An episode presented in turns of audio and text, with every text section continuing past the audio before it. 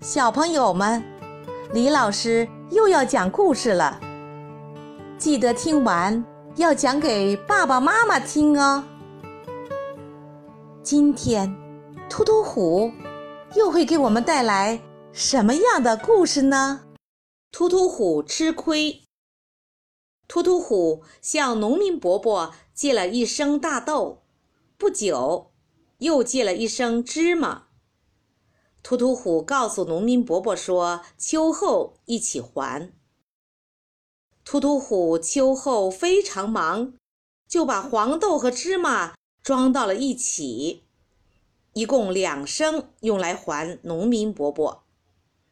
农民伯伯拿到以后说：“秃秃虎，你真是憨厚，这样还我，你不是吃亏了吗？”聪明的小朋友们，你们说，为什么突突虎吃亏了呢？小朋友，开始开动你的脑筋吧！你可以把你想到的答案写在评论区里。当听完这段音乐后，李老师将公布答案。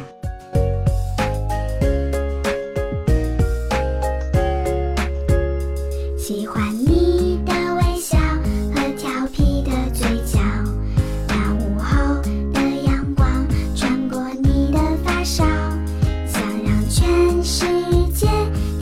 这一秒，跟着你把世界都忘掉。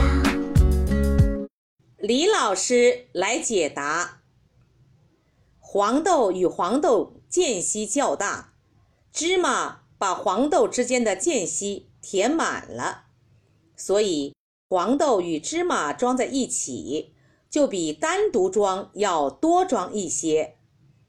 聪明的小朋友，你们听明白了吗？